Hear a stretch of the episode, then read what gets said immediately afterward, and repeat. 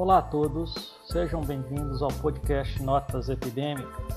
Aqui quem fala é Gustavo Rocha, eu sou professor de Infectologia da Universidade Federal de São João del Rei, campus Centro-Oeste da Nalendu, em Divinópolis. Este é um canal direcionado para estudantes profissionais da área da saúde que aborda as principais informações clínicas e epidemiológicas das doenças infecciosas de interesse em saúde pública, de maneira clara, direta e objetiva. No episódio de hoje, nós vamos falar de Covid-19, essa grande pandemia que tem afetado nossas, nossas vidas né, nos últimos meses em todo o mundo.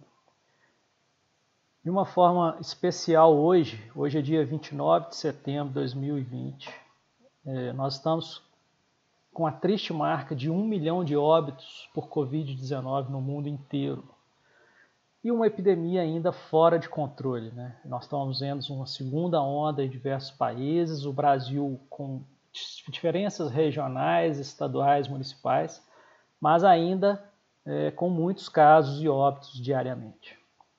A epidemia de Covid começou no final de 2019 na China, rapidamente se espalhou para o mundo todo é, o primeiro caso confirmado no Brasil foi no dia 25 de fevereiro de 2020, sendo que no dia 11 de março foi declarada pandemia pela OMS. No dia 8 de agosto, o Brasil atingia 100 mil óbitos. E hoje, 29 de setembro, o mundo completa, né, completando mais de um milhão de óbitos em todo é, o planeta. O coronavírus é, é um vírus de transmissão respiratória, a gente sabe disso. Ele o principal fator de risco é o contato próximo com pessoas infectadas, mas tem também a, a possibilidade de transmissão indireta por objetos contaminados. Né? A gente sabe que ele pode sobreviver aí por até três dias em superfícies de aço, de plástico.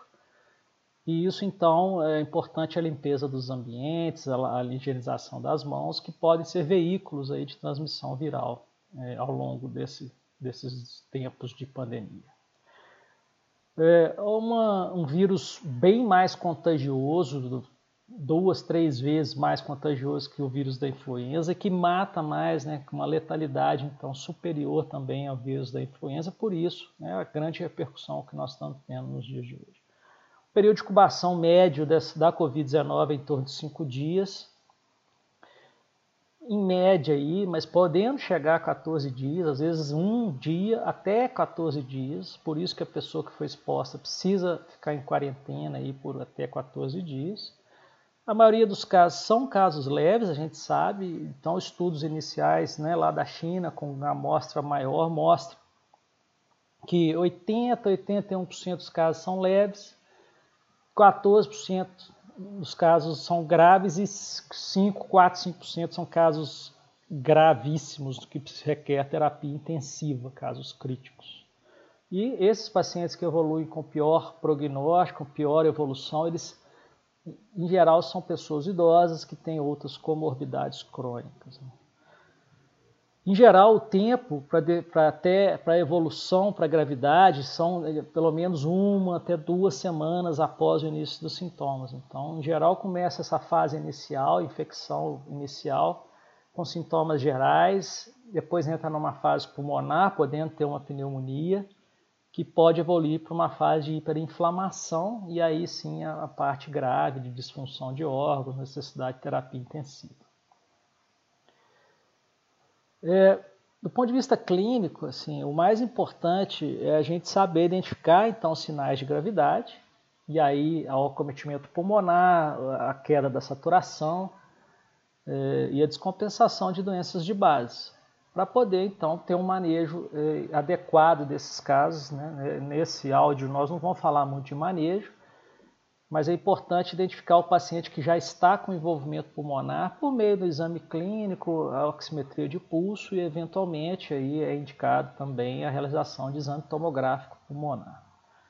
O paciente suspeito com quadro leve, ele deve permanecer em casa sob monitoramento, mas com isolamento domiciliar por 10 dias, pois sabe que muito dificilmente um paciente transmite o coronavírus por mais de sete dias depois que pega, depois que inicia os sintomas. Mas é, então esse, esse isolamento por dez dias e o contato exposto por até 14 dias, porque ele pode vir a desenvolver sintomas nesse período.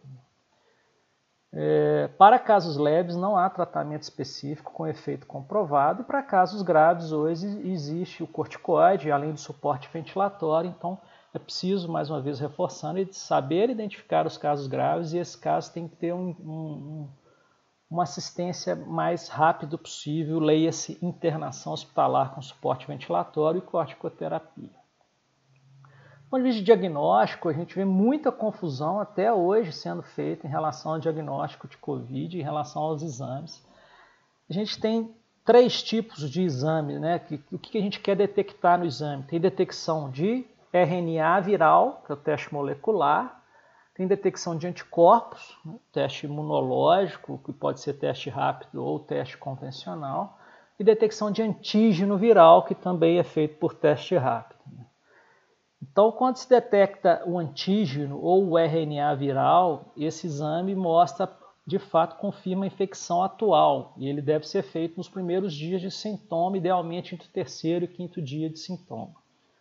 Já, por outro lado, os testes sorológicos imunológicos, detecção de anticorpos, eles detectam que o paciente foi exposto ao vírus no passado e esse teste deve ser feito, então, posteriormente, idealmente após duas até três semanas do início dos sintomas, por conta do período de janela imunológica, que na primeira, segunda semana, às vezes o anticorpo ainda não apareceu no sangue e o exame dá um falso negativo, digamos assim. Então, teste sorológico, imunológico, detecção de anticorpo positivo significa que a pessoa foi exposta a esse vírus, foi infectada por esse vírus é, há, há, duas, às vezes três semanas atrás, pelo menos. Esse anticorpo pode ficar positivo no sangue por mais tempo ou até reduzir também seus.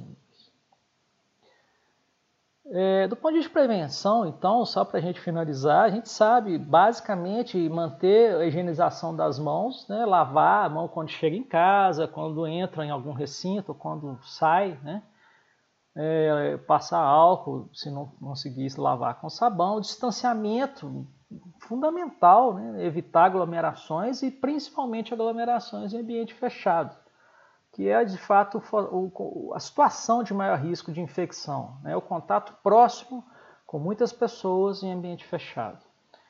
O uso de máscara, então, hoje ele é até obrigatório na comunidade, né? então, especialmente nesses ambientes fechados. Para o profissional de saúde, tem que ser um equipamento de proteção, né? a máscara cirúrgica com três camadas, um elemento filtrante, ou a máscara N95 PFF2, que é uma máscara que tem um filtro mais potente e bloqueia os aerossóis que podem ser gerados no ambiente de assistência. Para a comunidade não precisa ser né, máscara com filtro tão potente, mas máscara de tecido, pelo menos camada dupla de algodão ou algum outro equivalente que possa de fato filtrar um pouquinho, né, evitando que a gente contamine outras pessoas e que outras pessoas nos contaminem. Bom, é, existem várias estratégias de assistência remota, né, à distância e a monitoramento desses casos leves. É importante, muito importante, manter as medidas preventivas do paciente, principalmente o paciente suspeito, que não deve então circular para evitar a transmissão para outras pessoas, e manter as medidas preconizadas pelos eh, os órgãos de saúde, né, a vigilância e a OMS. A epidemia não acabou, estamos tendo ainda no Brasil 500, 500, 700 óbitos por dia, é um número absurdamente elevado para uma, para uma infecção viral. E esperamos que nas próximas semanas a gente tenha né, uma redução e muito em breve a gente possa ter é, uma vacina eficaz e disponível para todo mundo. Né? Vamos lá, vamos seguir na luta, se cuidem, um abraço e até a próxima.